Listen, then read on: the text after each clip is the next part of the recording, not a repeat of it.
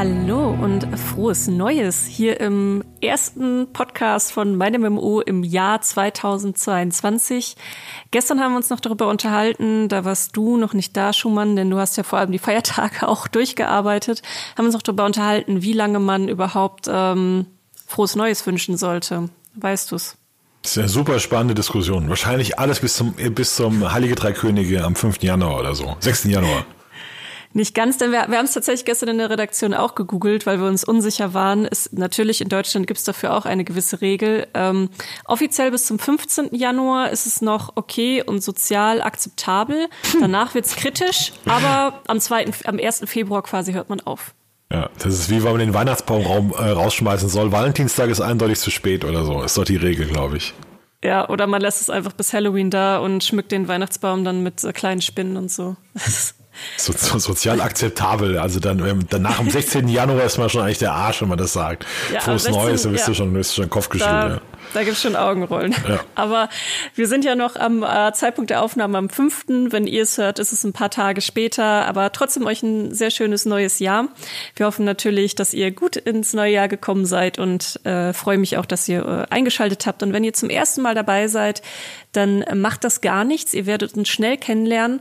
Wir reden hier natürlich eigentlich übers Gaming und nicht darüber, wann jetzt der Neujahrswechsel noch äh, sozial akzeptabel ist. Aber äh, ist ja Info, die braucht man einfach so im, im Leben mit anderen und, und drin. Also man lernt hier noch mehr als nur übers Gaming. Heute haben wir aber ein Thema dabei, wo wir uns recht spontan entschieden haben, darüber zu reden, weil das immer mal wieder auch bei uns so auftaucht, dass wir darüber reden, aber wir haben es noch nie so richtig fokussiert behandelt.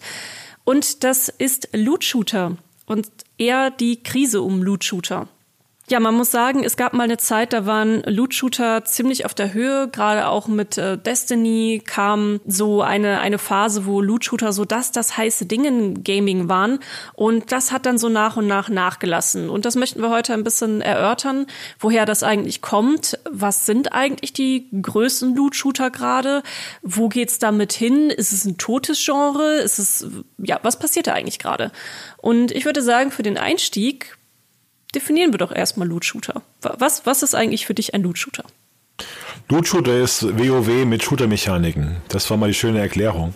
Also der große Luke Smith, der Vorgänger von Destiny, hat das mal erklärt.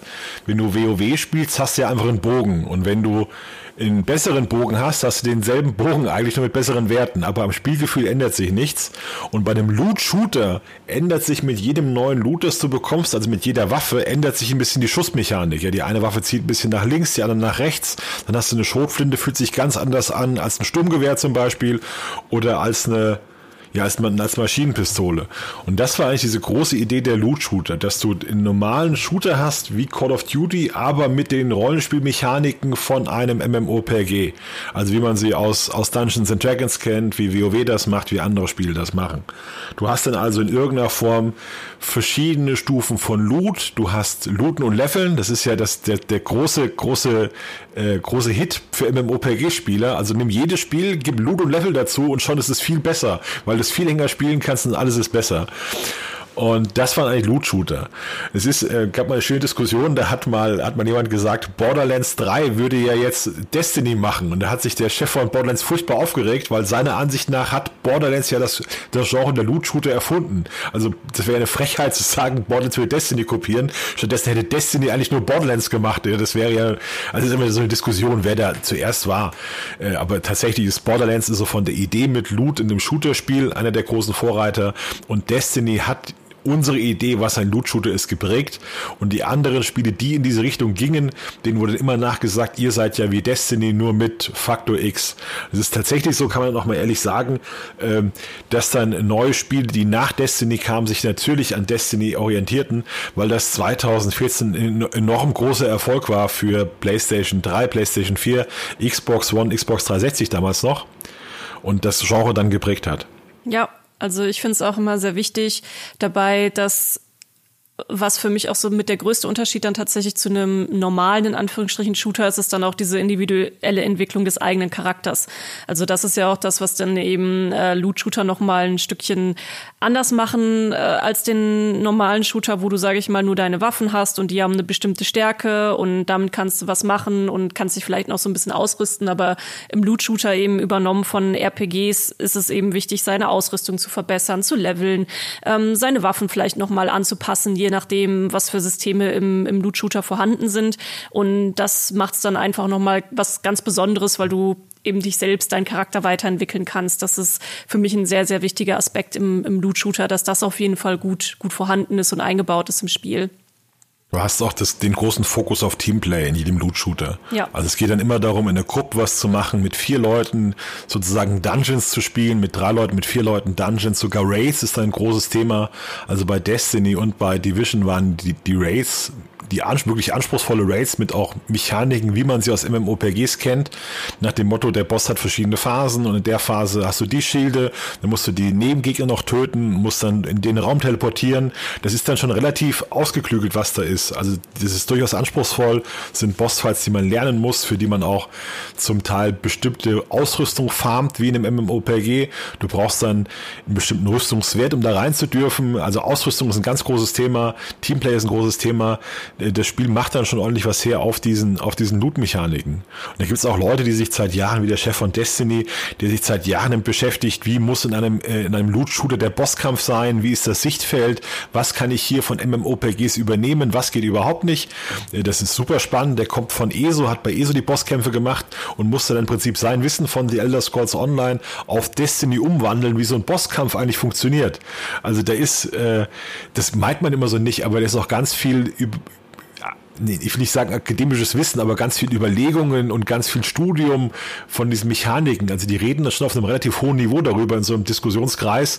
Wie kann ich jetzt äh, in Bosskampf designen für, für Leute, die auf der Konsole spielen, die, die Headset haben, die vier Leute haben, da muss ich ja ganz anders nachdenken, als wenn ich auf Leute auf Tastatur habe, äh, auch mit einem MMOPG. Muss ich ja komplett anders spielen. Ja, und geht natürlich dann auch darum, bei so einem Bossdesign dann auch immer irgendwas Neues, Frisches mit reinzubringen, gerade auch wenn wir uns dann in dem Bereich bewegen, wenn es dann Erweiterungen und sowas gibt. Da hatte ich mich auch mal mit einem Designer von Borderlands drüber unterhalten, von Borderlands 3, der dann vor allem im Lied fürs Bossdesign war. Das war auch total spannend, da einfach mal einzutauchen auch und was für Gedanken, was für komplexe Gedanken wirklich da alles reinspielen mit, äh, wie so ein Boss gestaltet ist, dass es dann auch ein Anreiz ist, diesen Boss zu legen und so, aber das ist dann auch nochmal wieder ein ganz anderes Thema.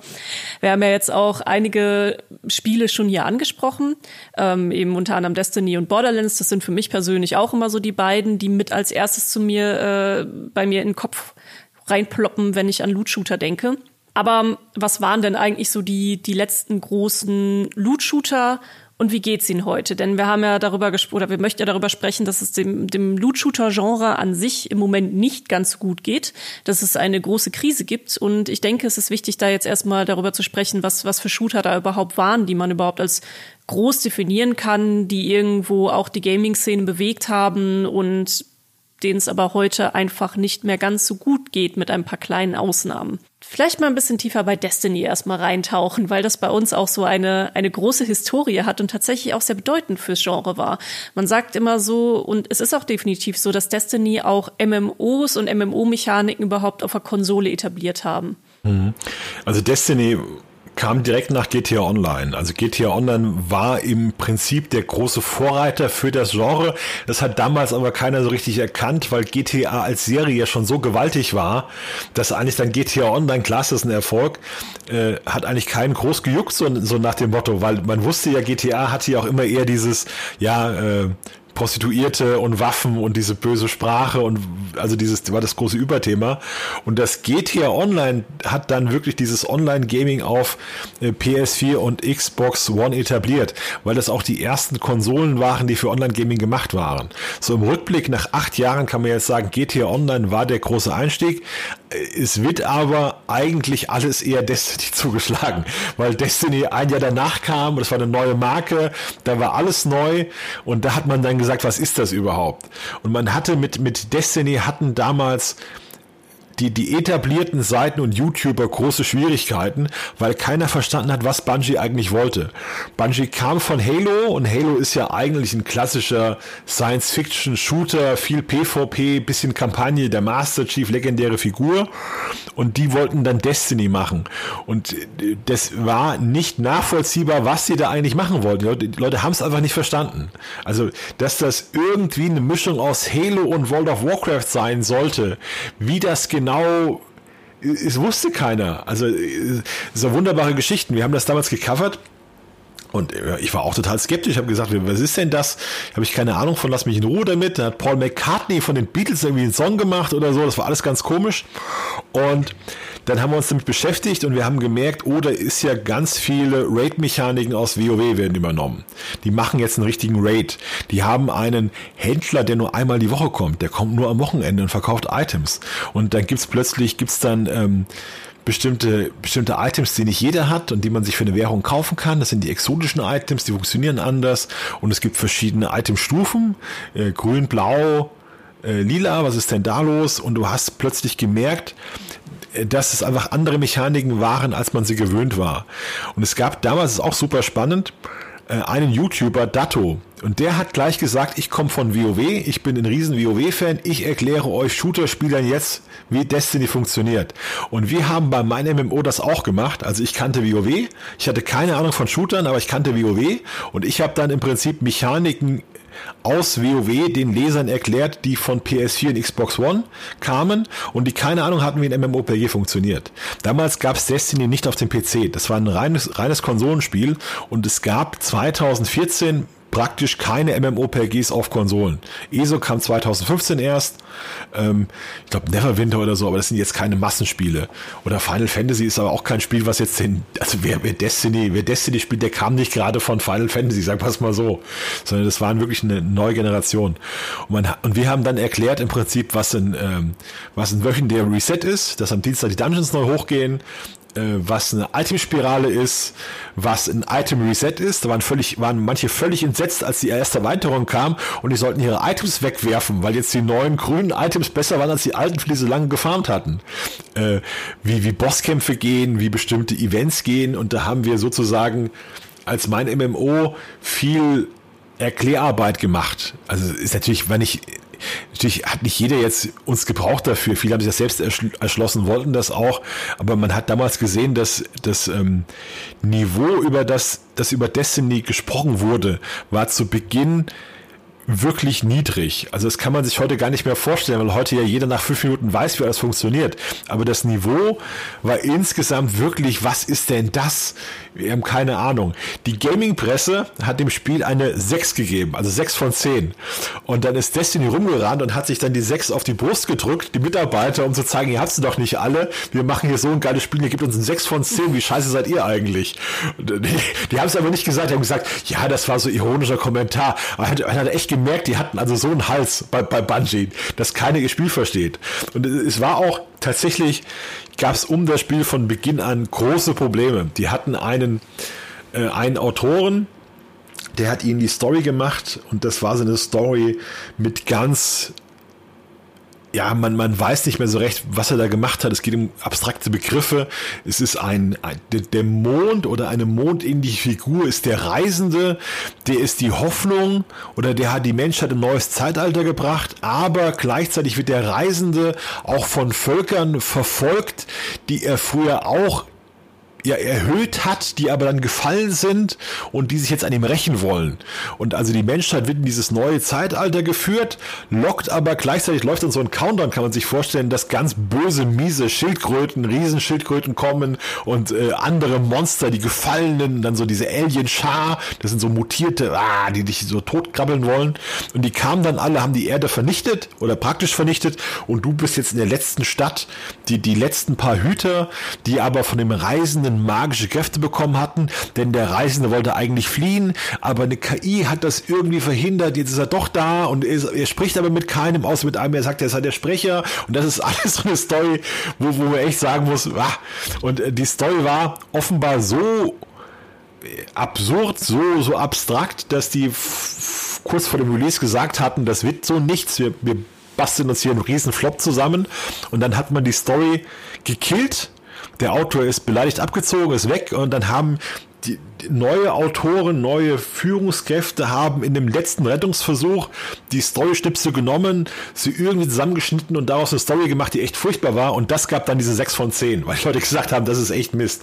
Gut, positiv aber, der erste Raid, der, der damals kam, die Gläserne Kammer, war für viele Spieler und auch für die Spielepresse ein Erweckungserlebnis, war also viel besser, als man, als es jedes Recht hatte zu sein, weil das, weil da ein großer WoW-Junkie dran gearbeitet hatte, das wirklich gut gemacht hat. Und Destiny hatte dann eine sehr gute Entwicklungskurve, das nach der, nach der initialen Enttäuschung zum Release. Es ist tatsächlich so, dass sich Destiny von 2014 bis die erste, das erste Highlight war die Erweiterung 2015. Das Spiel wurde letztlich immer größer. Es sind einige natürlich sofort gesagt, das ist tot, das ist nicht mein Spiel, ich will das nicht mehr. Aber äh, viele Leute, die dabei geblieben sind, haben es dann gnadenlos durchgezockt. Sag ich mal so zwei Jahre lang, anderthalb Jahre lang von, von Dezember 2014 bis Anfang 2016, wo es dann ein bisschen ruhiger wurde. Also wir haben das Spiel wirklich episch gekaffert. Ich kann jetzt stundenlang darüber reden, was, ja, was da alles passiert ist. Es ist, ja, weil ich das auch alles noch so präsent habe. Also also die hatten, muss, ich will nur eins noch, die hatten einen Plan, wie, wie das Spiel entwickelt werden sollte. Die wollten, ich muss, ich muss nochmal, ich muss noch, es ist so köstlich, die wollten zwei DLCs pro Jahr machen, und eine große Erweiterung im September des nächsten Jahres. Dann wieder zwei DLCs und dann ein neues Spiel schon im, im darauf folgenden Jahr. Also 2016 sollte Destiny 2 rauskommen. Und da, dazwischen sollte eine große Erweiterung und vier große DLCs kommen. Also das war eigentlich eine Maschine zum Gelddrucken. Die wollten das wie Call of Duty entwickeln. Spiel, DLC, DLC Erweiterung, DLC, DLC Spiel. Und das sollte sich wiederholen bis 2022, glaube ich, war der Plan. Also das war das, das Spiel ist auf zehn Jahre ausgelegt, hieß es damals. Und damit war gemeint, die Franchise auf zehn Jahre ausgelegt und wir planen mit irgendwie 16 Erweiterungen und 10 Spielen oder, oder mit 5 Spielen oder so. Und der ganze Plan ist denen komplett weggebrochen innerhalb von einem halben Jahr. Da haben die gemerkt, oh Gott, wir müssen ja noch patchen, wir müssen ja noch Updates bringen, wir bauen ja, wir bauen ja Mist, wir müssen ja erweitern. Dann haben sie gemerkt, alle vier Monate DLC schaffen wir nie. Die hatten zwar 700 Leute oder, oder 1000 Leute sogar, aber die hatten keine Chance, diesen Zeitplan zu halten. Und der Zeitplan ist bereits ja, also die haben in 2015 hieß es dann, ja, es kommt dieses Jahr doch keine DLCs, tut uns leid, wir, wir bringen nur Updates, war dann so die, war dann so die Ansage. Und 2016 kam auch kein Destiny 2, das wurde ein Jahr verschoben, es kam dann äh, noch eine große Erweiterung und dann 2016 kamen gar keine, gar keine DLCs mehr, also es ist wirklich alles zusammengebrochen und das ist eine der vielen Probleme, die sie dann hatten. Die, das ist in, Bungie ist ein Halo-Studio, die haben also, das war immer so, die haben ein Spiel gemacht und danach waren sie kaputt und sind fast zusammengebrochen und haben erst mal Pause gemacht. So, bei Destiny machst du ein Spiel und die Leute sagen, alles klar, jetzt mach ein Patch. Ja, jetzt mach die Erweiterung. Und damit kamen die überhaupt nicht klar am Anfang. Die hatten das Glück, dass sie lange Vorlaufzeit hatten. Man weiß heute, dass die, dass die erste Erweiterung ähm, König der Besessenen schon stand, also die war schon komplett fertig oder die war schon nahezu fertig, als die Leute mit Destiny 1 anfingen. Das heißt, wir haben Destiny 1 gespielt und das Entwicklerteam war schon ein Jahr in der Zukunft und hat bereits, was wieder als Feedback hat, war dann völlig Latte, weil ich schon ein Jahr weiter war. Das ist auch wunderschön. Also die Spieler denken, ich verbessere hier das Spiel mit meinem Feedback und der, der Luke Smith ist schon komplett andere Dimension. Der, der hat schon, ist komplett anders. Ja, okay. Also Destiny 1, äh, wirklich eine, sehr schöne Geschichte. Äh, ganz viele Pluspunkte gesammelt im Laufe der Jahre, auch ganz viel Ärger bekommen. Aber so allgemein kann man sagen, dass von ähm, September 2014 bis so Mitte 2016 sah es so aus, als wird Destiny 1 wirklich das nächste große Superding, trotz aller Schwierigkeiten, die sie hatten weil sich das auch milliardenfach verkauft hat, wirklich gut lief. Und damals gab es ja noch keinen PC-Port, der will ja noch kommen. Und ähm, was man bei Destiny verstehen muss, was man, was man auch bei Loot Shooter verstehen muss, ähm, das Spiel hat immer eine bessere Zukunft als die Gegenwart. Das ist also wirklich in, diese ganze, dieses ganze Genre sieht immer so aus, als wird alles in ein paar Jahren noch viel, viel größer und noch viel besser und noch viel lebendiger.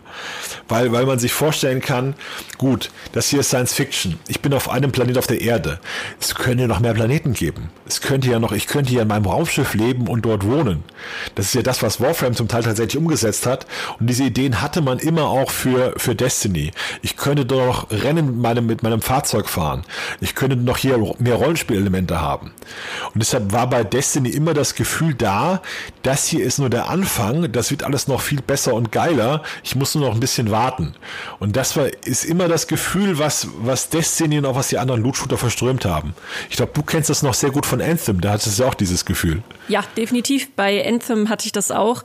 Das war, also muss ich mal ganz kurz zu meiner, meiner, meiner MMO-Historie kommen. Ich bin ja damals eingestiegen, so Ende 2017. Ähm, da war Destiny eigentlich schon so langsam am Wegbröckeln, genau wegen den Problemen, die du gerade beschrieben hast, dass eigentlich schon ein neues Destiny in Planung war. Sie kamen mit den Updates nicht so richtig hinterher. Und das war auch so ein Wendepunkt bei, bei uns, also bei meinem MMO, als ich dann frisch mit dazu kam, wo sich die Seite dann auch noch ein bisschen breiter aufstellen musste, weil es gab immer so diese Gefahr, weil Destiny damals so ein riesiges Zugpferd war und es gab auch noch nicht so viele, ähm, so viele Autoren und Autorinnen bei uns, dass Destiny ja dass wir irgendwann mal so ein Destiny-Fanblock äh, werden und nicht von dem Spiel so richtig loskommen. Also ähm, das ist immer ganz gefährlich. Also auch mal so ein bisschen Hintergrundwissen zu, zu der Webseite. Es ist super, super, super gefährlich, wenn man dann auf einmal dieses eine Spiel hat, wofür man gerade, wenn man in so einer Wachstumsphase ist, so langsam anfängt bekannt zu werden und äh, auf einmal dann, wie gesagt, zu so einem Fanblock vom Spiel verkommt. Das, da haben wir aber dann damals die Kurve gekriegt und haben auch sehr viel mehr Spiele gecovert und sind mehr in die Breite auch gegangen. Und Anthem war dann 2018 Genau, 2019 war der Release und 2018 fing dann so der große Hype an. Wie gesagt, ich kam Ende, äh, Ende nee, Anfang 2017 bin ich so richtig eingestiegen und Anthem war dann für mich auch damals das letzte Spiel, was ich als freie Autorin mit 100% Fokus gecovert habe, bevor ich dann in die Festanstellung und in die Chefredaktion ging. Und das war ein sehr besonderes Spiel dann auch für mich, weil wir haben einfach gemerkt, dass es einen riesigen Hype ausgelöst hatte. Und ich würde auch mal behaupten, das war so der letzte große AAA-Loot-Shooter, der so einen Hype eingefahren hat wie Anthem. Da muss man aber verstehen, der war wirklich unfassbar riesig. Also auch ein Hype, den wir mit New World zum Beispiel gerade, dem großen Amazon MMORPG, auch noch nicht ganz erreicht haben, auch wenn New World auch ein riesiges Thema für uns war das, das von Anthem haben wir bisher seitdem nicht mehr wieder richtig erreicht von einem neuen Release-Spiel. Da wurden wirklich alle Artikel zugelesen, es gab viel Diskussion drum, es gab sehr viel Hype darum und äh, ich war dann auch so ziemlich in diesem in diesem Hype-Fieber mit, weil ich richtig Bock auf dieses Spiel hatte. Warum ich gerade 2018 im Kopf hatte, 2018 konnte man es das erste Mal auf der Gamescom spielen und da war ich dann damals auch und hab's mir angeguckt und hab gedacht so boah ist das eine coole Sache. Man hat eben in diesen Iron Man-mäßigen Anzügen gesteckt und das, das Fliegen von Anthem war sowas, mal wieder sowas Einzigartiges. Also natürlich gibt's Spiele, wo man drin fliegen kann, aber so diese Kombination aus diesem smoothen Gameplay, wenn man dann das Fliegen genutzt hat, dann vom Himmel aus runtergestürzt ist und seine Kombos dann äh, ja losgepfeffert hat mit den verschiedenen elementalen Effekten, das hat mir unfassbar viel Spaß gemacht und vielen anderen auch. Es ist ja auch für die Konsolen rausgekommen, war also relevant für PC, für PlayStation, für ähm, Xbox Kosmos und ja, viele haben einfach super viel Spaß mit diesem Game gehabt, das auch zu entdecken. Ja, und dann kam dann auch der große Einbruch. Es gab quasi kein Endgame. Also später haben wir dann ja auch rausgefunden, dass es sehr viel Probleme auch in der Entwicklung gab Warnzeichen waren dann auch, als dann auf einmal die, die Führungsköpfe gewechselt haben, quasi wie Unterwäsche gefühlt. Da kam dann äh, so alle paar Monate dann mal wieder eine neue Nachricht mit, ja, jemand Neues ist im Lied, jemand Neues ist im Lied. Also viele haben dann auch das Studio einfach verlassen sind so woanders hingegangen, haben neue Studios gegründet und so weiter und so fort. Und damals war es dieser, dieser große Cataclysm, falls du dich noch erinnerst. Das sollte ja dieses große Ding sein, was dann die Welt zerstört und wieder neu aufbaut und so. Und das war dann alles muss man halt leider sagen, im, im Nachgang heiße Luft. Da kam dann nichts bei rum und ja, das Spiel war dann auch kurz danach ziemlich weggebrochen, ziemlich am Sterben und mittlerweile ist es ja auch komplett tot. Und das ist dann so für mich auch der Punkt, der so ein bisschen das Ende der Ära der Loot-Shooter bestimmt. Ja, Anthem sollte also Anthem, wie, wie, du sagst, das litt einfach unter zu wenig Content-Nachschub. Die hatten eine wirklich solide Basis, die Ästhetik des Spiels war toll, das Gameplay, der Gameplay-Loop war toll, es war aber zu wenig Content da und statt Content nachzuschieben, hatte EA gesagt, es bringt so nichts, wir können hier nicht einfach weitermachen. Das Spiel hat so grundlegende Probleme in den Systemen, dass wir das eigentlich komplett äh, in den Wartungsmodus versitzen. Also es kommt nichts Neues mehr, sondern wir arbeiten jetzt an, einem, an, einem, an einer Neuauflage, an einem Anthem 2.0 oder Anthem Next sollte das heißen. Das wurde von einem kleinen Team in Texas gemacht, die sonst an Star Wars The Old Republic arbeiteten. Die haben ein Jahr lang sich hingesetzt und haben an Concept Art gearbeitet, wie das weitergehen sollte. Und als sie fertig waren, hat EA gesagt, nein, wir machen das doch nicht. Wir stellen Anthem ein, äh, die Entwicklung ein und wir schicken das weiter dann in Game Pass für fünf Euro oder was, was, was sie da haben. Also das war ein, ein wirklich trauriges Ende, kann man sagen, weil die Fans, also so, so, so ja, so ein bisschen wacht er noch mal aus dem Koma auf. Oh, es gibt Anzeichen, es gibt Lebenszeichen, es sieht ganz gut aus. Ach nee, doch nicht, sie ziehen doch den Stecker. Also so ein bisschen geschmacklos jetzt dieser Vergleich, aber so war's. Also es gab kein, es gab, sie haben nicht gesagt 2019, das war's und haben es halt lange hinausgezögert. Und ich glaube 2021 haben sie dann entschieden, wir machen doch nichts, es tut uns leid. BioWare muss jetzt an weiß ich nicht, Dragon Age 4 arbeiten oder irgendwas. Also es war, war kein schönes Ende. Ja, das Ende der Loot-Shooter gibt da verschiedene Schläge, die kamen. Also bei Destiny war es so, dass sich Destiny war oder beziehungsweise der Entwickler von Destiny, Bungie, war seit Jahren irgendwie in einem Clinch ein wenig mit Activision Blizzard, den, den Herausgebern, den Publishern. Und das lag daran, dass Destiny 2 unheimlich gut verkauft wurde. Das war dann der Nachfolger von Destiny 1. wurde unheimlich gut verkauft. Vor allem viele Special Editions mit DLCs und mit Sondereditionen. Also Destiny zwar ein riesiger Erfolgsschlager, es kam aber furchtbar bei den Fans an. Das heißt, die Leute mussten dann ein Jahr lang Destiny spielen, weil sie schon die DLCs gekauft hatten. Es hat ihnen aber keinen Spaß gemacht und sie hatten richtig miese Stimmung. Und dann 2018 kam die große Erweiterung für Destiny 2 Forsaken, die war sehr gut, aber viele Destiny-Spieler hatten zu dem Zeitpunkt so einen Hals von, von dem ersten Jahr, dass sie es nicht gekauft hatten. Und da hat Activision Blizzard hat, hat gesagt dann, wir sind von Forsaken, es hat nicht die Erwartungen erfüllt, die wir daran hatten, weil es nicht an die Verkaufszahl von Destiny 2 angeknüpft hat. Und Bungie hat gesagt, wir sind gar nicht von Forsaken enttäuscht, das ist ein super Spiel, wir haben das ganz toll gemacht. Das war so der, der einzige Disput, von dem man gehört hat. Und dann ein Vierteljahr später hieß es, Activision Blizzard äh, trennt sich von Bungie, die IP ist gekauft worden, Bungie macht alleine weiter.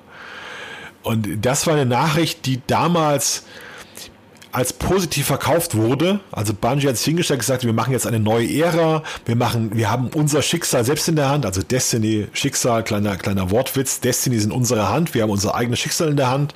Das wird jetzt ganz toll. Spoiler-Alarm, nee, wohl nicht. Sorry, falls ich, da, als ich da einmal reingreife, aber ich erinnere mich da auch noch, dass das riesig bei uns auf der Webseite gefeiert wurde. Weißt, du noch die Kommentare auch darunter, als sie sich dann getrennt hatten? Das war dann auch, da ging es dann auch in den Kommentaren so heiß her, ja endlich und jetzt wird das wieder was mit des. Ich, da erinnere ich mich noch wirklich gut dran an die, an die Kommentare und Stimmung in der Community. Ah ja. Das äh, haben sie auch so aufgezogen. Also das war der erste Stream, der war komplett in einem anderen Setting. Also die haben alles daran getan zu signalisieren, wir haben einen Neuanfang.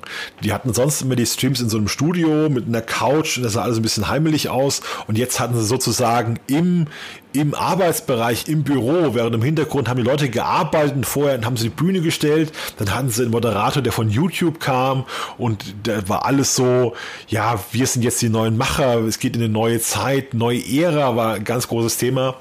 Äh, wir gehen jetzt auf Steam, wir gehen von dem, von dem Launcher von aus dem Battlenet raus, wir gehen auf Steam, wir bringen diese Version kostenlos, gehen wir da rein und da waren ganz viele tolle neue Ideen. Wir bringen, die haben auch zum ersten Mal gesagt, wir sind ein MMO. Das durften wir vorher nie sagen, kam so ein bisschen mit, aber wir sind ein Action-MMO. Ja, wir wollen euch Hardcore-Spieler erhören, wir wollen euch mehr Grind geben und so weiter. Und äh, Spoiler-Alarm, es war, es war nix. Also es war tatsächlich nix. So, es, eigentlich hätte 2019 meiner Ansicht nach hätte das Jahr werden sollen, in dem Destiny zusammenkommt, weil alle Probleme gelöst waren. Die hatten diese Hilfsstudios von Activision Blizzard waren da, diese diese vor Jahren angefordert hatten. Es war also die der PC-Port lief lief rund. Technisch war das Spiel gut. Forsaken war ein richtig gutes Add-on. Die hatten eigentlich jetzt jetzt war eigentlich ja, bahnfrei für ein tolles Spiel. Und genau da haben sie sich von Activision Blizzard getrennt. Und man muss halt verstehen, was das heißt. Das heißt, diese Hilfsstudios fallen weg. Du hast nur 200 Leute weniger, die dir zuarbeiten.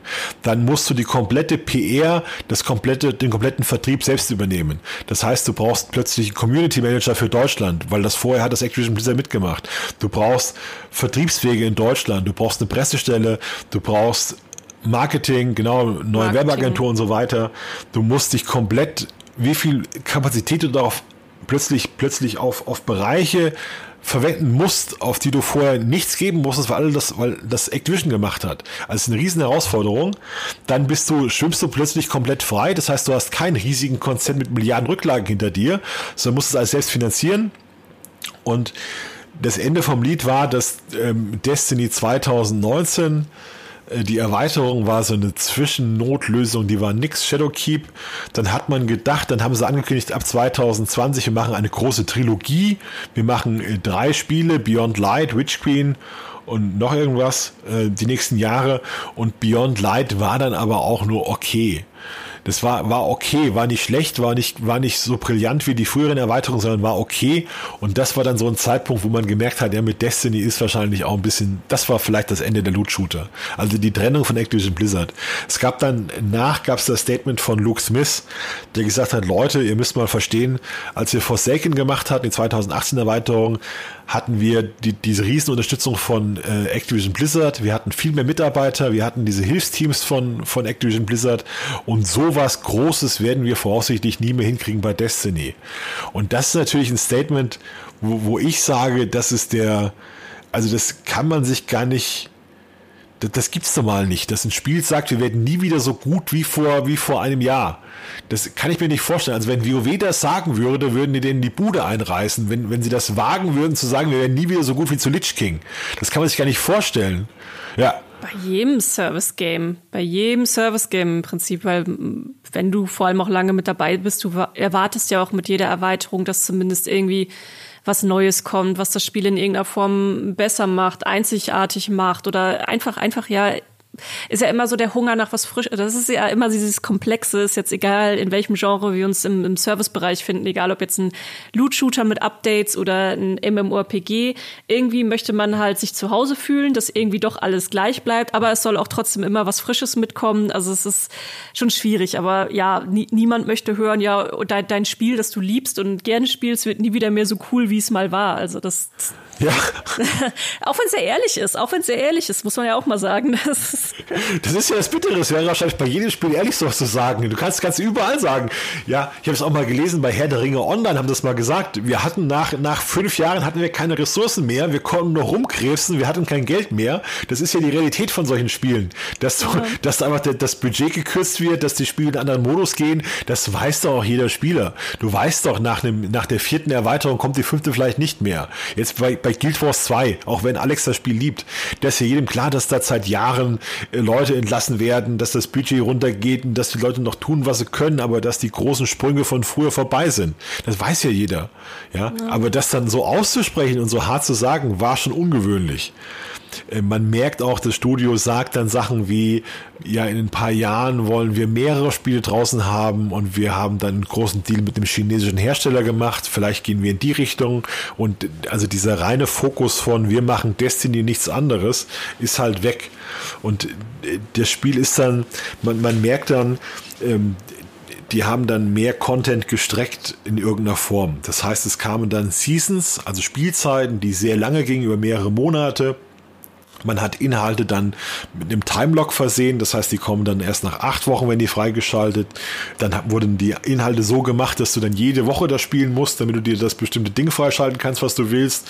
Und das sind alles so Elemente, die man in Spielen macht, wo man eigentlich das ist das Grundproblem von Destiny. Destiny hat pro Jahr sechs Wochen Content, kann man sagen. Die wollen aber, dass Leute 52 Wochen spielen. Das heißt, es kommt immer zu langen Leerlaufzeiten und äh, das ist ein Grundproblem von jedem, von jedem, jedem Loot-Shooter, dass es relativ lange dauert, Content zu erstellen, der aber sehr schnell durchgespielt ist. Ja. Ähm, das ist auch genau bei Anthem der Fall gewesen, dass sie keinen Content nachschieben konnten. Das ist bei Destiny immer das große Problem. Ich gebe den wunderbaren Satz, äh, dass Destiny-Spieler sagen, ich gebe euch gerne nochmal 40 Euro, wenn ich wieder in Erweiterung spielen darf. Also Destiny-Spieler hätten eigentlich gerne, dass alle drei Monate lang ein großes neues Update kommt, weil dann Destiny am meisten Spaß macht. Das ist auch so. Also mit Forsaken, The Taken King war das Spiel eindeutig am besten, weil du hast eine neue Kampagne gehabt, du hattest massig neue Erlebnisse, neue Spielzeit, neue Items, dann ist das Spiel toll. Wenn du aber dann acht Wochen lang dieselben Rhythmen spielst, dieselben, dieselben Takte spielst, und dann kommt Xur und Xur hast alles schon, was der hat und das reizt sich nicht mehr und dann ist alles immer gleich, dann geht halt die Begeisterung für das Spiel rapide runter. Wir haben das auch immer geschrieben. Destiny ist wie eine Maschine, die regelmäßig neues Futter braucht. Mhm. Brauchen regelmäßig diese neuen Items, neue, neue Bosskämpfe, neue Story. Und die Leute wollen das auch. Und wenn diese Maschine zu lange ohne Futter bleibt, also nicht geschmiert wird, dann läuft die einfach leer. Und dann ist diese große Frustration da, die immer wieder bei Destiny hochkommt. Ja, das Spiel ist tot, das Spiel macht aber was Neues, macht aber was Tolles. Und das Problem ist, dass sie dann die Casual-Spieler abhauen, die das dann ab und zu mal spielen. Dann bleiben die Hardcore-Spieler und die verärgert man dann mit, mit, mit bestimmten Entscheidungen, dass das PvP nicht mehr so toll ist wie in Destiny 1 zum Beispiel, äh, dass bestimmte Rhythmen nicht funktionieren es ist eine Vielzahl von Problemen, die dazukommt. Also bei Destiny 1 wurde sehr viel geradet, bei Destiny 2 hat man das Raiden umgestellt in so, in so Hubs, wo dann mehrere Flügel aufgingen, da war da ein bisschen Luft raus und so weiter. Und das Problem bei Bungie ist, die haben, weil sie auch so Vorreiter in diesem Gebiet waren, eigentlich jeden Fehler gemacht, den man machen konnte. Das ist das Schöne, bringen wir uns mal zum, zum nächsten Thema. Ähm, Division. Division kam 2016 raus und da haben Leute gesagt, ja, ist doch super, die können jetzt von den Fehlern lernen, die Destiny gemacht haben und die werden diese Fehler bestimmt nicht machen, weil Ubisoft ist ja so clever und die haben das genau analysiert und die wissen jetzt alles genau, wie es geht.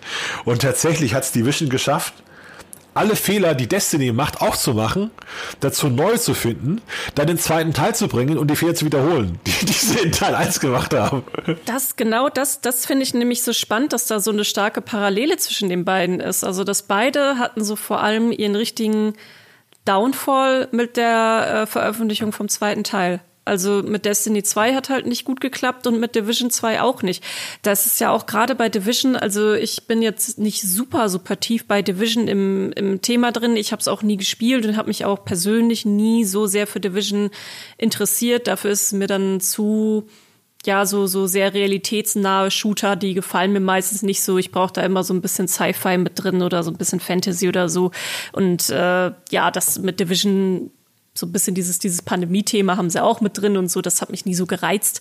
Aber was mich schon immer sehr gereizt hat, ist trotzdem die Geschichte dahinter. Also mit der, mit der Entwicklung, dass im Prinzip auf dem Höhepunkt von Division, wo dann alle auch gesagt haben, jetzt ist es ein gutes Spiel, da kamen sie dann auf einmal mit Division 2 um die Ecke, weil diese Historie, die kennen wir bei jedem Loot-Shooter, also bei jedem, der hier auch auf der Liste ist, kann man sagen, es gab Anfangsprobleme und dann war dies und dann musste das noch getweakt werden und so weiter und so fort und dann haben sie die Kurve bekommen, waren tolle Spiele, auch bei Division 2 passiert und dann wirklich auf dem Peak auf einmal Division 2. Das, das ist wirklich ein Schritt, den verstehe ich bis heute nicht. Ganz komisch. Also Division 1, tolles Setting, tolle Atmosphäre in einer verwüsteten Großstadt äh, auch interessante Konzepte. Also das PvP-Konzept war, du kämpfst um Loot und musst dieses Loot dann, wenn du das mal hast, ausfliegen und die können dich beim Ausfliegen killen, die, die bösen Gegner. Einfach super spannende Geschichte. Die, die Story-Missionen waren klasse. Spiel hatte aber technisch wahnsinnig viele Schwierigkeiten. Es gab Exploits links und rechts, ja, konntest dich irgendwo verstecken, konntest Mobs 80 Mal killen, gab technische Schwierigkeiten ohne Ende, gab riesige Probleme.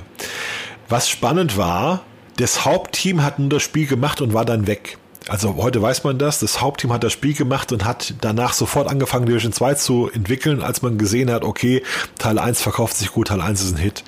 Und die Weiterentwicklung wurde dann von anderen Ubisoft Studios übernommen. Ubisoft ist ja ein riesiger weltweiter Konzern, die haben also 1000 Studios, die daran arbeiten konnten. Und Ubisoft hatte mit bei Division 1 mit den Erweiterungen immer neue Spielmodi gebracht. Also nicht wirklich Division 1 erweitert, sondern ergänzt um neue Spielerfahrungen. Es gab dann so, ein, so, so eine Art Roguelike-Modus mit neuen, mit neuen Elementen und es gab einen Survival-Modus und es war wirklich ganz wild. Also, also Variationen dieses Spiels von, von Division 1. Tatsächlich haben sie es geschafft, nach ungefähr einem Jahr das Spiel richtig gut zu machen.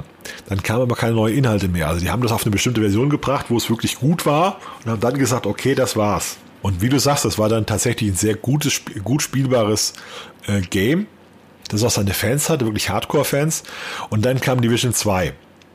Und Division 2 war im Prinzip wie Division 1, nur in einer anderen Stadt. Es war Sommer, es war Sommer. In Division, in Division 1 war die ganze Zeit Winter und in Division 2 war es dann auf einmal Sommer.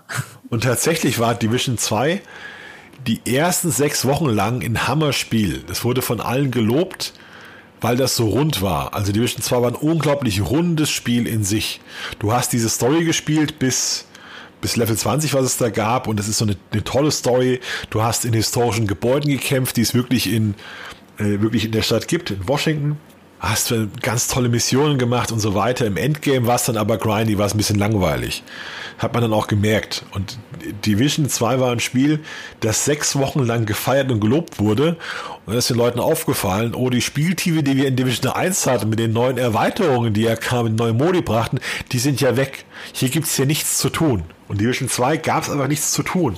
Und mit den Erweiterungen, die irgendwann kamen, wurden aber keine neuen Modi gebracht, sondern es wurde einfach nur die Story weitererzählt. Das heißt, Division 2 war eigentlich das Grundspiel Division 1 verlängert, verlängert, verlängert. Der hat dreimal verlängert. Dieselbe Spielerfahrung, nochmal, nochmal, nochmal. Dann kam eine Erweiterung bei Division 2 und die war nochmal die, war noch die Verlängerung. Also die haben eigentlich, kannst du dir vorstellen, äh, vier, fünf Mal dasselbe gemacht, aber nichts Neues dazugefügt, sondern immer nochmal das Level genauso, wie du es schon kennst. Das, das war eigentlich die Idee bei Division 2. Also es war wirklich eher eine, ja, ein Story, ein Story-Ding, ein Roman, den du immer weiter liest. Während bei äh, Division 1 wirklich das eher als Game entwickelt wurde mit neuen Erweiterungen, mit neuen Spielmodi, die kamen. Und das ist halt für, für die, für die, für die lang, Langzeitmotivation sind parallele Spielmodi, die du spielen kannst, viel attraktiver als eine Story immer weiter fortzusetzen, weil die spielst du einmal durch und das war's. Und bei Division 2 hat man sich wirklich in diesem, mit bestimmten Ideen auch verrannt ein wenig, mit diesem, dann hat man so Rätselmissionen gebracht, die jeder einmal gespielt hat und das war's. Also es war nichts, was man jetzt mehrfach spielen konnte. Äh, dann war das PvP, was bei Division 1 gut angenommen wurde, war bei Division 2 praktisch nicht vorhanden. Also es gab bei Division 2, es gab PvP, aber es hat keiner gespielt. Das war halt auch ein großes Problem.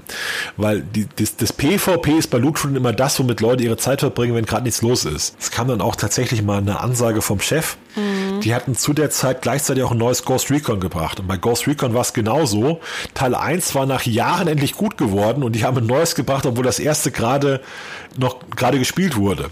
Da hat der Chef von Ubisoft hat gesagt, okay, wir haben jetzt gelernt, äh, wir müssen, wenn wir neue Spiele bringen, müssen wir aufpassen, dass wir nicht zu nah am Alten haben. Also Division 2 nicht zwar zu nah an Division 1. Dann war es spielerisch zu nah dran, aber irgendwie auch nicht so richtig, weil wir nicht das gemacht haben, was funktioniert hat, sondern andere Sachen. Und die haben das so analysiert. Und dann, da stand fest, Division 2 war tatsächlich ein Flop kommerziell für Ubisoft, weil keine Nachfrage da war nach dem Titel. Also du konntest Leuten nicht erklären, warum soll ich jetzt eigentlich Division 2 kaufen, wenn ich Division 1 gerade mag. Weil, weil, weil die Aussage ja. war, du kriegst halt mehr vom selben. Also das war irgendwie, der, der Verkauf von Division 2 war, äh, neues Erlebnis, so wie du es kennst und magst. Und das ist ja immer das Problem bei Ubisoft. Ja, wenn, wenn du, wenn du, wenn du Far Cry spielst, dann spielst du jetzt halt zehn Jahren dasselbe Spiel, nur in anderen Ländern. Ja, oder wenn du, wenn du Assassin's Creed spielst, dann spielst du dasselbe Assassin's Creed, nur in anderen Zeitebenen. Und du hast dann immer deine Sammel 50 Collectibles und hier ist die Zone, wenn du den Boss killst, dann ist die Zone besetzt, dann kannst du die nächste machen. Es ist hier immer dasselbe. Und es war bei, bei Division war auch dieses Gefühl da, und das haben die Leute denen auch nicht verziehen. Also gerade die Sachen mit, wo sind die Spielmodi, die ich so mochte, wo ist mein Survival-Modus, wo ist der Modus, das war, war schon wirklich gut. Wobei bis, bis heute auch so viele Leute wirklich Division hinterher trauern. Also gerade auch jetzt so Division 1. Also wir haben in der Redaktion haben wir ein paar sitzen, die sind wirklich Hardcore-Fans von diesem Spiel. Und äh, bei jedem Lebenszeichen gibt's dann immer so ein bisschen den Hoffnungsschimmer, oh, Division wird jetzt wieder ganz groß und ganz toll, wo man dann immer mit äh, schon so ein bisschen den Deckel drauf machen muss. Aber jetzt auch außerhalb von unserer Redaktion kenne ich auch so viele, die immer wieder von Division schwärmen und sagen, ach, das, das ist das, das äh, war so toll damals und ja, echt immer noch so eine Hardcore-Fanbasis. Nee, also die, die Sache ist, es war ganz komisch. Also Division 2, der Verkauf lief nur mäßig und dann hat man gesagt, ja eigentlich, jetzt machen wir noch die Erweiterung und dann ist aber Schluss. Und dann kam die Erweiterung und die lief dann aber so gut, dass man gesagt hat, okay, wir machen Division weiter, weil wir noch einen Kinofilm immer machen wollen mit Jack Gyllenhaal und Jessica Chaston, glaube ich, und es läuft ja doch besser, als wir dachten, aber die hatten dann 2021 die Produktion gestoppt bei, bei Division 2, das heißt, die hatten nichts mehr. 2021 kam gar nichts mehr zu Division 2, sondern die mussten jetzt wieder, die mussten dann sagen, okay, es läuft doch besser, wir fahren das wieder hoch. Das heißt, das Spiel wird jetzt wahrscheinlich 2022 weitergehen, aber wahrscheinlich nicht mehr in dem Umfang wie früher. Also Division 2 ist nicht tot, sondern ist noch, wird noch äh, weiterentwickelt, aber es gab da jetzt eine sehr lange Dürreperiode, sodass das Spiel praktisch irrelevant war in den letzten Monaten. Das ist natürlich für den, für das Loot-Shooter-Genre nicht gut, wenn, wenn Division 2 war eigentlich immer die Nummer 2 hinter Destiny. Äh, gab auch viele, die beides gespielt haben, Destiny und Division 2. Ist ja auch eigentlich so eine super Idee, dass du sagst, du hast halt zwei Loot-Shooter. Wenn der eine tot ist, spielst halt das andere mal ein halbes Jahr. Nur wenn halt beide, bei beiden nichts los ist, ist halt auch blöd. Ja, und das dann auch wirklich fast so gleichzeitig. Das waren auf jeden Fall so zwei sehr große ja, Genre-Vorantreiber, würde ich mal sagen. Auf jeden Fall 2019 kam dann Borderlands 3. Und das habe ich auch super, super, super gerne gespielt. Hat mir unfassbar viel Spaß gemacht, aber ich bin auch ein sehr großer Fan der Borderlands-Reihe. Also ich äh, habe die alle mehrere hundert Stunden gesuchtet und auch immer mal wieder zwischendurch neu angefangen und ich weiß auch bei Borderlands 3 werde ich auch mal wieder eine Runde drehen und das ist so für mich tatsächlich auch so die, die, die Mutter der Loot-Shooter, wenn man so möchte. Ähm, also auch wenn darüber gestritten wird, wer jetzt da war, aber Borderlands ist da, da kommt für mich wirklich wenig, wenig ran an ja, was aber auch vor allem an der Story liegt. Es hat ja einfach eine unfassbar humorvolle Story immer, die sehr viel Spaß macht. Bei Borderlands 3 muss man sagen, es hat auch gut funktioniert, es hat seine Aufmerksamkeit bekommen. Ähm, wir haben da auch weit auch noch, nachdem es schon eigentlich keinen wirklich echten, richtig neuen Content mehr gab, war auch immer noch das Interesse auf der Seite hoch. Also auch wenn immer mal so kleine Events da waren oder so, haben wir da auch immer mal Updates zugeschrieben, die auch gerne gelesen wurden. Aber man muss halt bei der Borderlands-Franchise sagen, jedes Spiel ist nicht für die Ewigkeit gebaut. Also man spielt die vielleicht einmal für die Story, einmal mit Kumpels und äh, grindet dann und dann irgendwann ist aber auch gut. Dann, dann hat man es wieder, dann hat man, ist man wieder satt. Ja, also es, es ist ein gutes Spiel. Also da, da gibt's jetzt nichts, wo man sagen kann, es läuft schlecht. Es wird, es kommt ja auch ein neues Borderlands jetzt in 2022, so ein Ableger mit äh, Tiny Tina Wonderlands, werden wir gleich auch noch mal kurz drüber sprechen.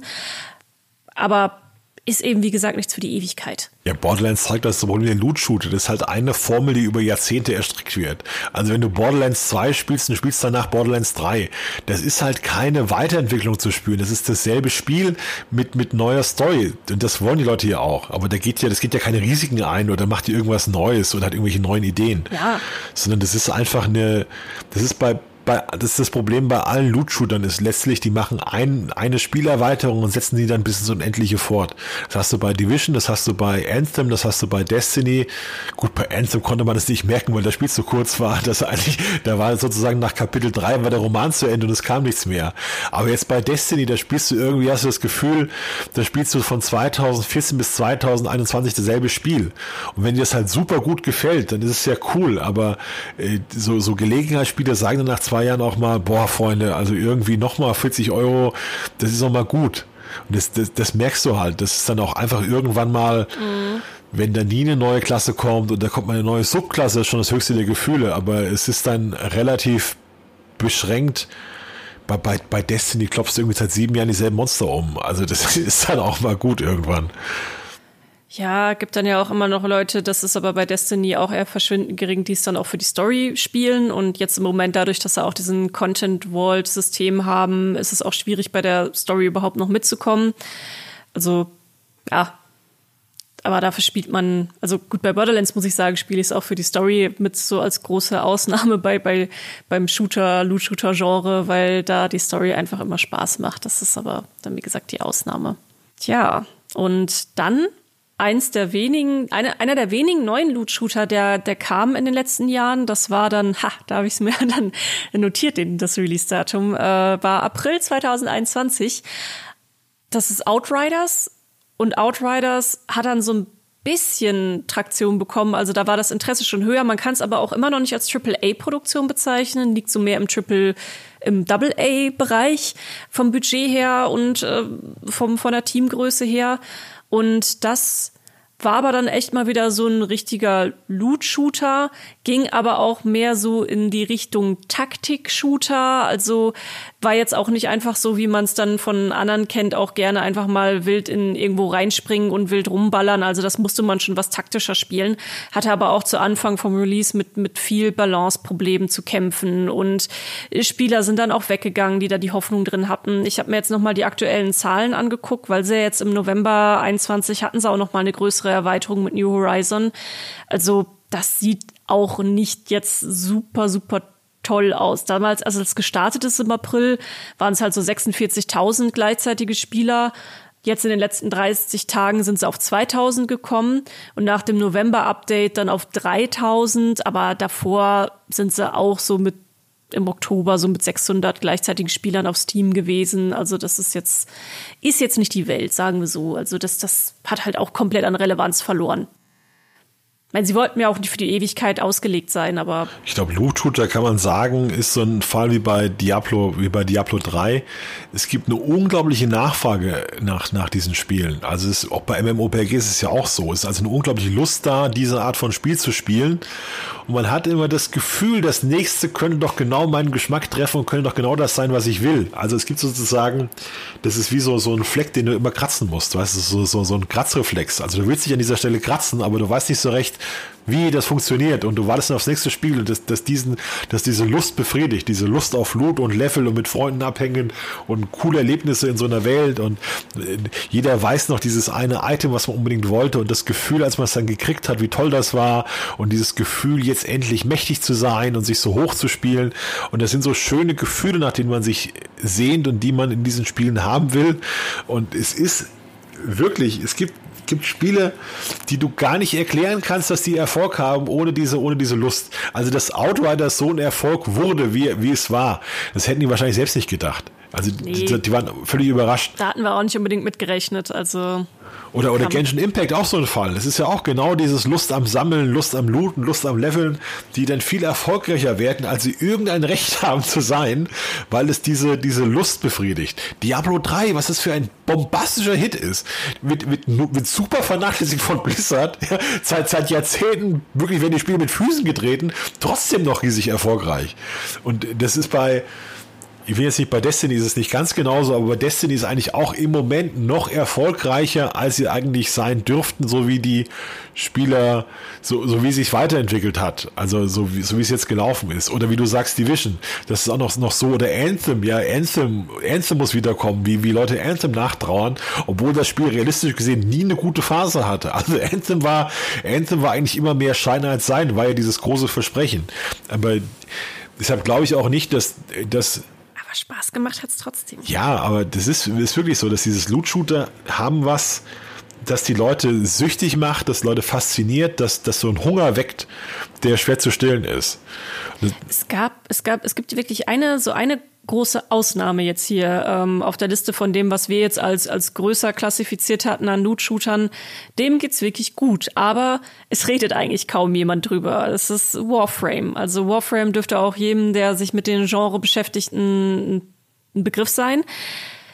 Die haben immer so gesunde 40 bis 50.000 gleichzeitige Spieler auf Steam und da sind jetzt natürlich auch wieder die Konsolen und so nicht mit reingerechnet. Wir können halt immer nur Steam so als, als Maßstab nehmen und haben auch immer wieder, wenn ein neues Update kommt, wie jetzt äh, aktuell auch mit New War, was dann die Story wieder weiterentwickelt, immer so ein ja so einen kleinen Peak, wo sie dann wieder ein paar mehr Leute mit dazu bekommen, paar neue Spieler, paar Rückkehrer, die dann sich den neuen Kram und so angucken wollen. Aber da muss man sagen, die sind eigentlich auch wirklich ein richtiges MMO. Also das geht schon über Loot-Shooter mit hinaus. Du hast eben deine Gilden, du hast Basen. Sie haben Open-World-Planeten mittlerweile eingeführt, weg von den Schlauchleveln. Ist auch, also über Warframe kann man auch wirklich Stunden reden. Sehr reiche Historie, sehr Community-getrieben, habe ich selber auch einige Jahre super gerne gespielt, bis ich da mal rausgerutscht bin und heute es mir schwerfällt, dann wieder den, den Weg zu gehen, vieles aufholen zu müssen, um die neuen Inhalte zu spielen. Ähm, das ist immer so ein bisschen, bisschen sperrig bei Warframe, aber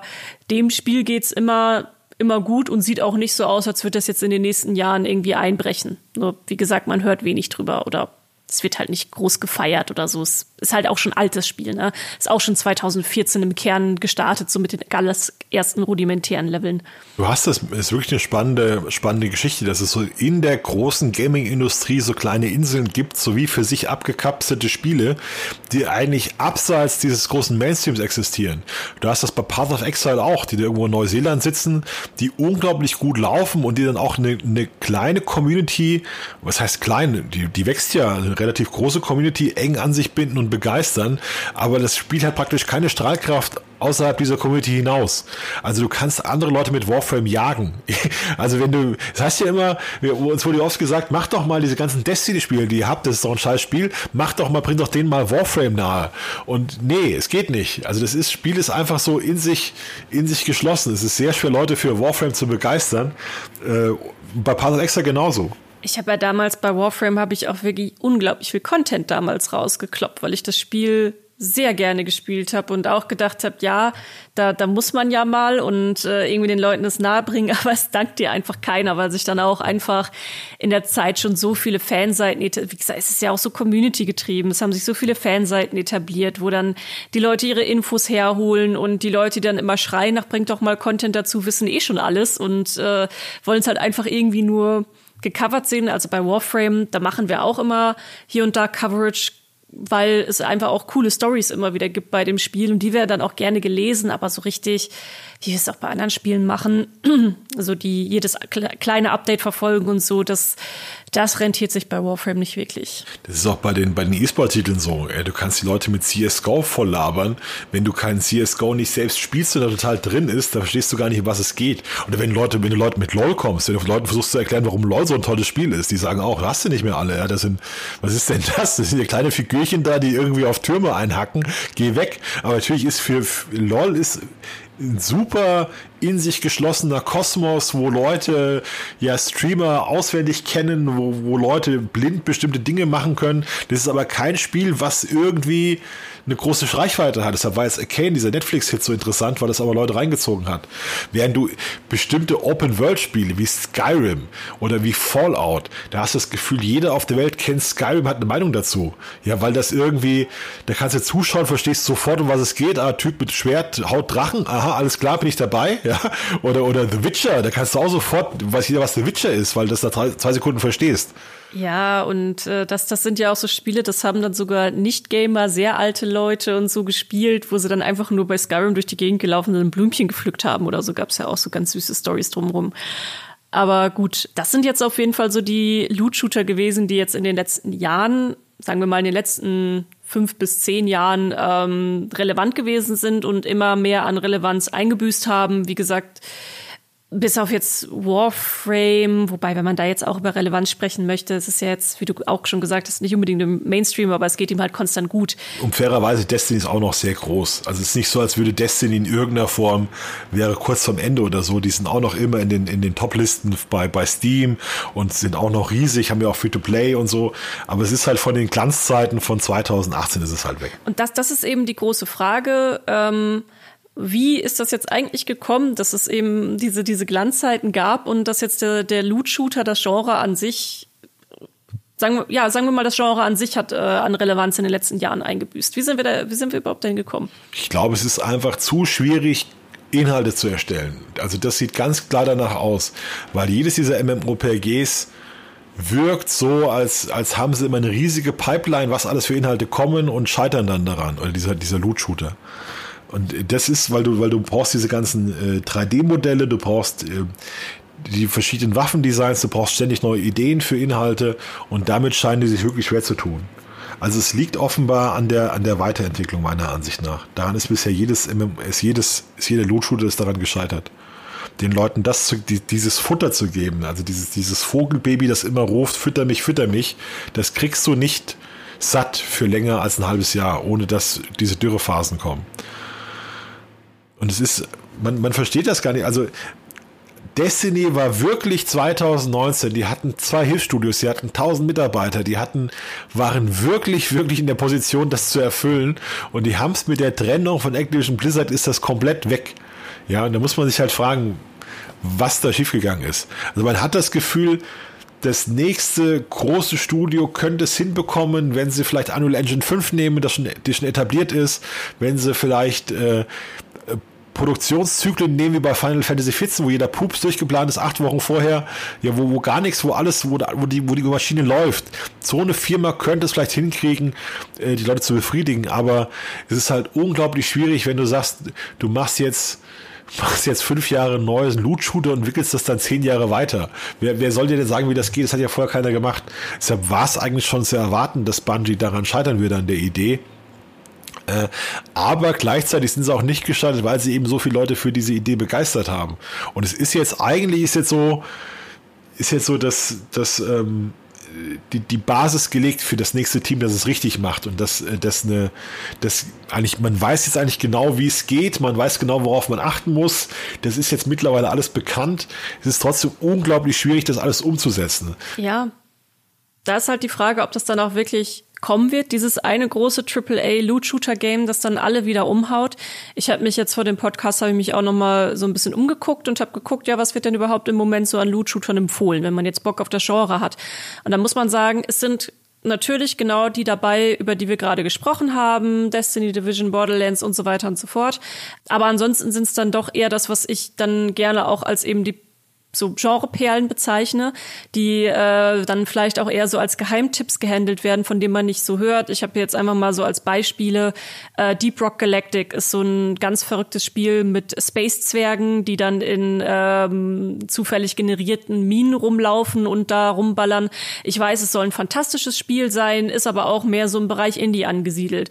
Dann ist es zum Beispiel sowas wie ein Gunfire Reborn, ist dann ein Loot-Shooter, der Roguelike mixt und dann mit so süßen kleinen kleinen Kreaturen, auch fantastisch bewertet auf Steam, auch von recht vielen Leuten. Spielt man dann mit so kleinen Kreaturen, Katzen und keine Ahnung was, äh, wird bestimmt auch äh, unserem, unserem lieben Kollegen Jürgen gefallen. Also alles eher so im Indie-Bereich und auch mehr so Genre-Mix. Also Loot-Shooter steht dann schon im Vordergrund, aber es, es werden halt sehr viele unterschiedliche Genres wieder mit reingemixt. Dann habe ich auch geguckt, so was, was steht denn so im Shooter-Bereich 2022 an? Jetzt auch mal ab von Call of Duty, Battlefield, also so die, die ganz großen, die dann auch immer wieder äh, releasen. Das ist auch nicht wirklich von Loot-Shootern geprägt. Also da haben wir dann ein Rainbow Six Extraction, Destiny 2 bekommt natürlich die ganz große Erweiterung ähm, Witch Queen, Dankeschön, Dying Light, Survival Horror, Stalker 2, Survival Horror, Redfall ist noch so ein bisschen ein offenes Buch, also hier dieses äh, dieses Spiel Shooter-Spiel mit Vampiren von den Arcane Studios, die auch Deathloop gemacht haben, von Bethesda gepublished. Es wird Koop, es wird irgendwie Shooter haben, aber wir, wir wissen jetzt auch nicht genau, welche Richtung es geht. Ich würde ja eher so in Richtung Adventure mit vielleicht Story-Fokus oder so tippen, aber nichts weiß man nicht. Redfall sah gut aus, der Trailer, den mochte ja, ich. ich so, auch. so ein Buffy, diesen Buffy-Humor. So Vampire sind irgendwie auch irgendwelche netten Teenager, die dich halt aufsaugen, aussaugen wollen, aber nicht böse gemeint. Ja, so ganz cool, Freunde. Nur, nur, so, nur so zum Spaß. Da bin ich mir auch ziemlich sicher, dass ich es spielen werde. Also wenn es dann letztendlich dann hinterher auch so cool aussieht wie in dem ersten Trailer, das, das sieht schon echt echt cool aus. Und hier dieses Deathloop von denen vorher, das ist ja auch so ein, so ein kleiner Geheimtipp, dass das fantastisch sein soll. Und das Einzige, was wir jetzt haben im Bereich Loot-Shooter, was neu ist, ist dann wieder Borderlands, aber mit Tiny Tina's Wonderland. Das ist dann so eine Absplittung, das dann gleichzeitig auch so ein bisschen Dungeons Dragons mit reinbringt. Also klassischer Loot-Shooter mit Magie, wenn man so will. Ja, und ansonsten kommt da jetzt dieses Jahr nichts. Es ist vielleicht wirklich auch in Wellen einfach. Also das 2014 bis 2018 war diese Loot-Shooter-Welle in irgendeiner Form. Da kam bei MMOPGs nichts. Also von 2015 bis 2020 kamen keine MMOPGs eigentlich raus. Und jetzt hast du eigentlich dieses Gefühl, wie die das MMOPGs neu rauskommen und Loot-Shooter halt tot sind. Vielleicht reden wir dann 2026 über die nächste Loot-Shooter-Welle, dass, dass da wieder was entdeckt wird, dass da wieder neue Sachen kommen. Ähm, weil ich kann mir nicht vorstellen, dass das dauerhaft dass es das schon gewesen sein soll. Ich kann es mir nicht vorstellen, weil auch Destiny hat Destiny hat wahnsinnig viel Geld verdient. Das Spiel äh, lief über Jahre, man hat, es ist immer noch ein großer Hunger da. Also das ist, ist ja kein Ding, wo Leute sagen, ich habe die Schnauze voll von Loot-Shootern, sondern es ist eher, dass die Studios sagen, wir kriegen es nicht gebacken. Ja, es hat, es hat keiner gesagt, ich habe die Schnauze voll von Anthem, hört auf, das zu entwickeln, sondern haben gesagt, macht mehr Anthem, ihr Penner, ja, bring, bring das neu raus. Ja, und die haben es nicht gebacken bekommen. Aber da, da war ja eine unglaubliche Nachfrage nach Anthem da. Da war ja unglaubliche Geilheit auf das Spiel. Die Leute wollten. Ja. Ja. Ich war auch traurig. Ich war auch traurig. Mir hat's auch super viel Spaß gemacht. Also wenn jetzt auf einmal Anthem als Reboot kommen würde, in richtig cool und mit viel Story und viel äh, Endgame-Erweiterung, da wäre ich auch sofort dabei. Und, und bei Division war das auch so. Also das ist nicht so, als wäre das ein Nachfrage gescheitert, das ist ein Angebot gescheitert. Bei Division, die, die Leute, die irgendwie mit dem Rucksack schlafen gegangen sind und geträumt haben, dass sie mit der, Gasmaske aufwachen, die sagen ja nicht, ich habe keinen Bock mehr auf Division, die sagen, gib mir mehr, ihr Penner. Ja, und Division sagt dann, Koffer leer, lasst uns in Ruhe. Das ist wirklich eher, die Entwickler sagen echt eher, bei Destiny auch. Ja, bei Destiny war zwischenzeitlich, hat man so gesagt, äh, hätte der, Bungie wäre wie ein Gastgeber, der das Licht ausmacht, den Leuten sagt, Leute, ihr müsst nicht nach Hause gehen, aber hier bleiben könnt ihr auch nicht. Also, dass dann die, die Leute dann gesagt haben, äh, Leute, es gibt auch noch andere schöne Spiele da draußen, vielleicht geht ihr da mal hin, während wir uns hier zurückziehen und wieder mal, mal durchatmen. Ja, aber deswegen haben wir auch gesagt, dass Loot-Shooter in der Krise sind und nicht, dass sie tot sind. Ne? Das ist, äh, ich meine, das, das hat man ja auch immer mal alle Nase lang, äh, dass irgendwelche Genres dann tot gesagt sind. Aber ich denke, dass sich da dann auch Loot-Shooter eher auch weiterentwickeln werden. Und wir sehen das ja sowieso allgemein bei Spielen immer stärker, dass auch sehr viel Genre-Mixer einfach gesucht werden. Also das ist auch bei Spielen, wie kann man das Rad neu erfinden, kann man in der Regel nicht. Also guckt man halt, wo man vielleicht aus irgendwelche Elemente zusammenmixen kann, um da dann auch wieder ja was Neues, Einzigartiges zu haben. Und das ist zumindest, was ich jetzt auch so bei den bei den ähm, besser laufenden Indie-Loot-Shootern sehe, dass da einfach viel Genre-Mix drin steckt. Und ich kann mir durchaus auch vorstellen, dass wir dann in ein paar Jahren dann auch noch mal so eine Welle bekommen, wo dann auf einmal der große neue AAA Loot-Shooter in irgendeiner Form halt da ist, weil das, also Shooter an sich ist einfach ein so beliebtes Genre. Also wir merken es ja auch immer wieder, muss man ja auch sagen, ja, wir heißen meine MMO, wir decken aber ähm, sehr viel im Bereich Service Games ab und Shooter sind bei uns auch mit die das, das wichtigste Genre, egal ob es jetzt sowas ist wie Call of Duty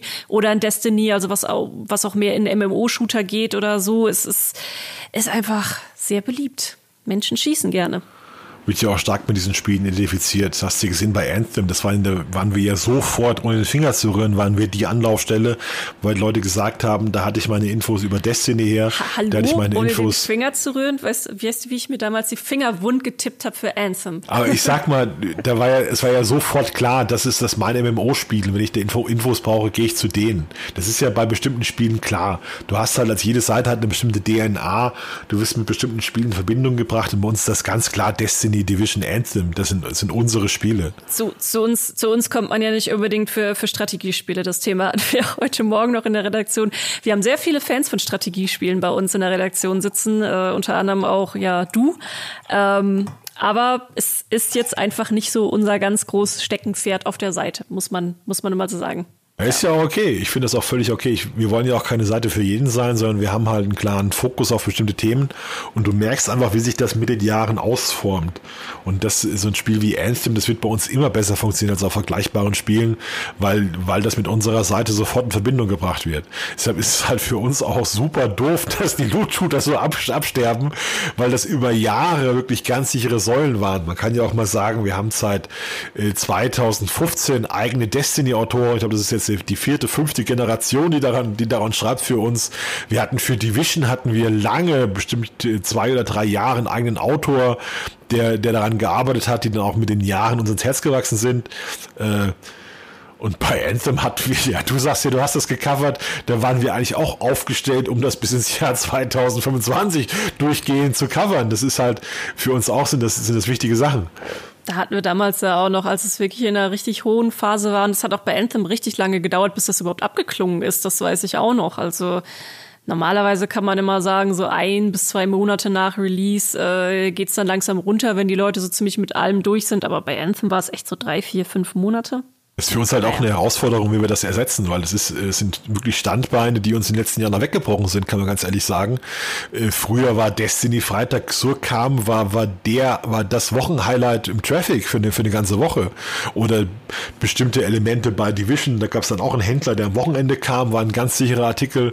Dann, wenn da ein neuer Raid kam, wenn da neue Updates kamen, das waren eigentlich immer Säulen unserer, unserer Content-Strategie. Und da muss man auch sagen, also wenn wir uns darauf verlassen hätten in den letzten Jahren, wären wir jetzt auch auch ganz schön am Arsch. Also es wäre nicht gegangen, wenn wir echt, sie haben ja auch die, man sieht das ja auch daran, dass dann Fanseiten irgendwann mal sagen, wir machen jetzt zu, das bringt nichts mehr.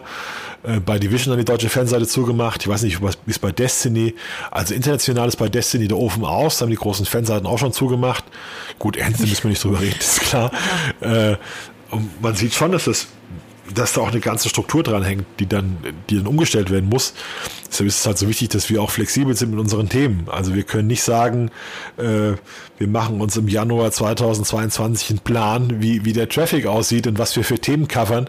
Den kannst du nämlich schon im März in die Tonne kloppen, wenn wir irgendwas passiert. Ja, gut, das, das gilt halt für den ganzen journalistischen Bereich. Du, du musst halt immer drauf auch äh, natürlich ein Stückchen vorausschauend sein. Das ist auch sehr wichtig, dass man schon so ungefähr äh, erkennt, was so die Trends der Zukunft sind, aber ähm, ist natürlich auch immer wichtig zu reagieren, was halt gerade da ist. Deswegen, äh, ich bin gespannt, ob die Loot-Shooter dann aus der, wie gesagt, es ist ja Krise so im AAA-Bereich. Es gibt aber auf jeden Fall auch ein paar schöne Perlen in dem Bereich, wenn man Fan davon ist und die Wahrscheinlichkeit ist definitiv hoch, dass da auch in den nächsten Jahren, zwei, drei, vier, fünf Jahren auf jeden Fall auch noch mal wieder irgendein AAA-Spiel kommt, was man dann auch als Loot-Shooter bezeichnet und sagt, boah, das ist echt das Hammerding, das uns auch länger begleiten wird. Also ist halt die Frage, wann, wann es passiert und was das so gerade in Entwicklung ist. Vielleicht kommt Destiny noch mal wieder. Also das ist tatsächlich, da ist halt viel Kompetenz dahinter. Die machen auch noch viele Sachen. Jetzt im Februar ist, glaube ich, der Release von Witch Queen, ja. worauf sich sicher viele freuen werden. Ist im, ist im Februar Witch Queen und ich denke, dass das wird auch sehr wichtig für Destiny. Also da kommt ja dann auch noch mal große Story mit dazu, wird wieder neue Raids geben, neuer äh, sechs sechs Spieler Modus kommt da mit zu. Also da das ist schon sehr eine sehr vollgepackte Erweiterung. Also die die können schon echt gut werden. Die wünschen auch ein paar Ideen, was sie machen wollen. riesiges Hochhaus, sich von oben runter kämpfen oder so, so, so ein Endlos-Dungeon in die Richtung gehen sie. Kann auch noch mal gut werden. Ja, es ist nicht so, als wären das, äh, also die Vision ist halt jetzt durch die Pandemie verdammt nah an der Realität dran. Also wer, wer Division spielt, die letzten Jahre, da ist es, also mir ist schon mal mulmig geworden, weil es da äh, gibt so, so Leichenberge mit Müllsäcken und es gab ja zwischenzeitlich mal, wo die Krise ganz schlimm war, äh, gab es ja aus, aus äh, Amerika ähnliche Bilder, dass da schon. Ja, und Italien. Ja, also nicht, nicht mit diesen Müllbergen, aber es gab schon, dass man gemerkt hat, oh, hier löst sich was auf, hier geht die Zivil Zivilgesellschaft ins Wanken und das wird halt in Division stark thematisiert, dieses ganze Thema. Oder auch der gab hier diesen Sturm aufs Kapitol in den USA, wenn du Division spielst, wird dir da auch anders, weil du da im Kapitol halt Leute abknallst. Ja, also das, das war wirklich ein bisschen verrückt, dass sie tatsächlich in den letzten Jahren sehr realitätsnah sind. Was natürlich auch ein Grund mit sein kann, warum die Leute es gerade nicht aktuell nicht so viel spielen, weil man möchte eher davon weg, gedanklich. Ne? Also dafür, wir spielen natürlich auch, weil wir Spiele einfach toll finden, aber Spiele sind auch immer eine schöne Ablenkung von, ja, eskapistisch von der echten Welt. Da müsste bis, bis Destiny, bis wir Destiny leben, müsste schon viel passieren. Also lieber mal in den Himmel gucken, was da so los ist. Und auf einmal die, die Raumschiffe kommen und die, die Krötenmenschen dann. Diese, diese riesen, diese riesen militarisierten Weltraumfaschisten, die dir jetzt sagen wollen, wie du hier zu leben hast. Da, das geht aber nicht. Du hast mal Schildkröten, Schildkrötensuppe gegessen? Keine gute Idee. Ja, gut. gut. Das ist ein, ein schönes Schlusswort. Keine Schildkrötensuppe essen. Das ist ein Quatsch. Egal. Gut. Das war dann unser Podcast zur, zu, der, zu den kriselnden Loot-Shootern. Ich möchte an dieser Stelle nochmal darauf hinweisen, dass man bei Spotify mittlerweile Sternchen als Reviews abgeben kann für einen Podcast. Und es würde uns unglaublich helfen und sehr, sehr, sehr freuen, wenn ihr auch ein Sternchen dalasst. Also ihr könnt zwischen eins und fünf ähm, eine Bewertung dalassen. Ähm, ich sage mal ganz, ganz unverbindlich über die fünf freuen wir uns natürlich besonders. Aber äh, lasst natürlich eure ehrliche Meinung da und das hilft uns auch in der, in der Sichtbarkeit bei Spotify. Äh, bei So sind Algorithmen meist aufgestellt. Und wenn ihr uns auf dem Apple-Kosmos verfolgt, dann schickt uns doch auch gerne mal eine schriftliche Review. Also schreibt uns gerne, was ihr von diesem Podcast denkt und äh, was ihr vielleicht auch mal gerne für Themen hier hören wollt. Und ansonsten könnt ihr das natürlich auf der Webseite selber. Wir schreiben immer eine News dazu, wenn ein neuer Podcast da ist. Und da könnt ihr auch in den Kommentaren auch ähm, diskutieren über die aktuelle Folge. Wir sind auch immer in den Kommentaren unterwegs, also äh, Schumann und ich. Und wir gucken dann auch immer, dass wir euch da antworten. Und äh, wenn ihr coole Kommentare verfasst, lesen wir auch mal gerne welche davon im Podcast vor. Also wir freuen uns immer über Feedback. Und ja, dann würde ich sagen, sind wir für heute raus und bis zum nächsten Mal.